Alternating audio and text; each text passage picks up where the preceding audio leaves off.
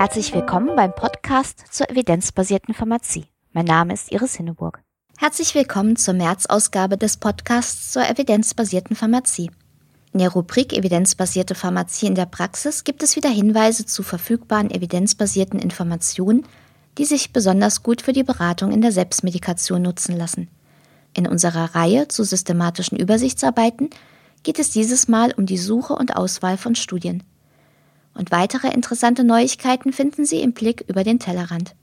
Die Links zu allen Rubriken sind in den Shownotes auf meinem Blog hinterlegt unter www.medizinjournalistin.blogspot.de.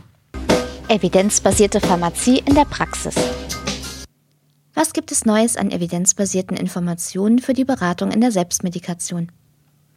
In der Pharmazeutischen Zeitung ist im Februar in der Reihe zur evidenzbasierten Selbstmedikation ein Beitrag zu Pelagonium bei Atemwegsinfekten erschienen.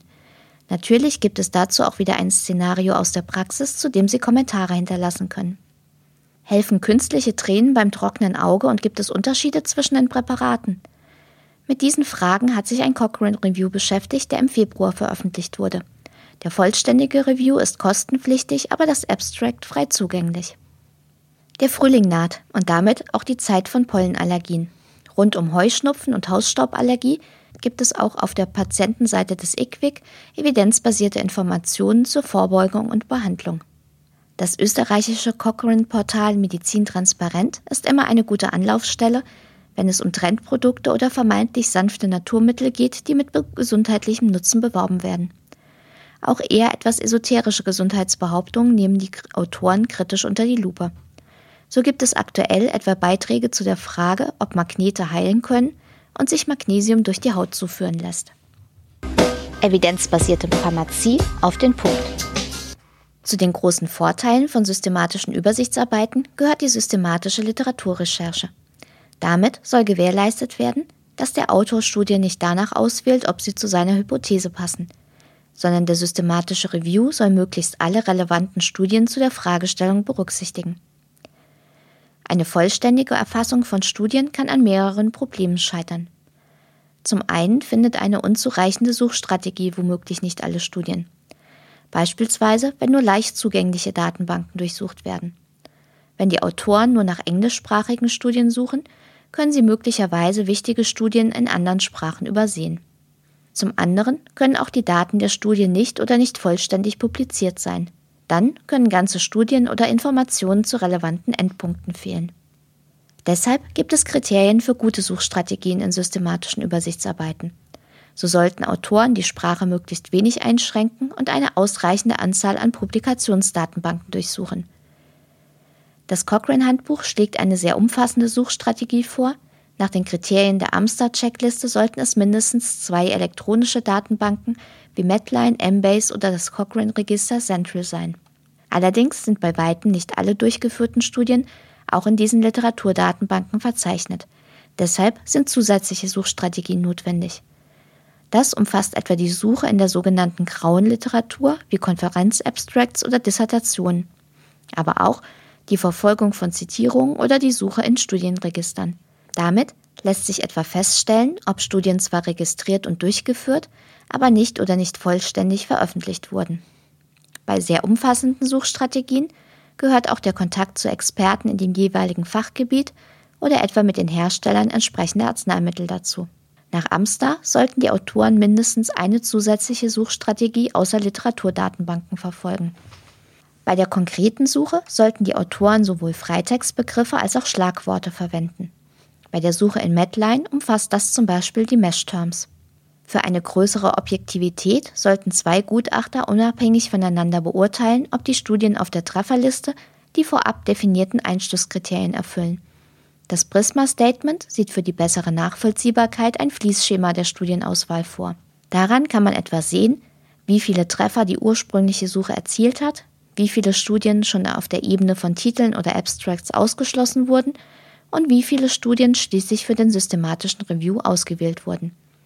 Sinnvollerweise gibt es in einer guten systematischen Übersichtsarbeit eine Tabelle mit den Details der eingeschlossenen Studien.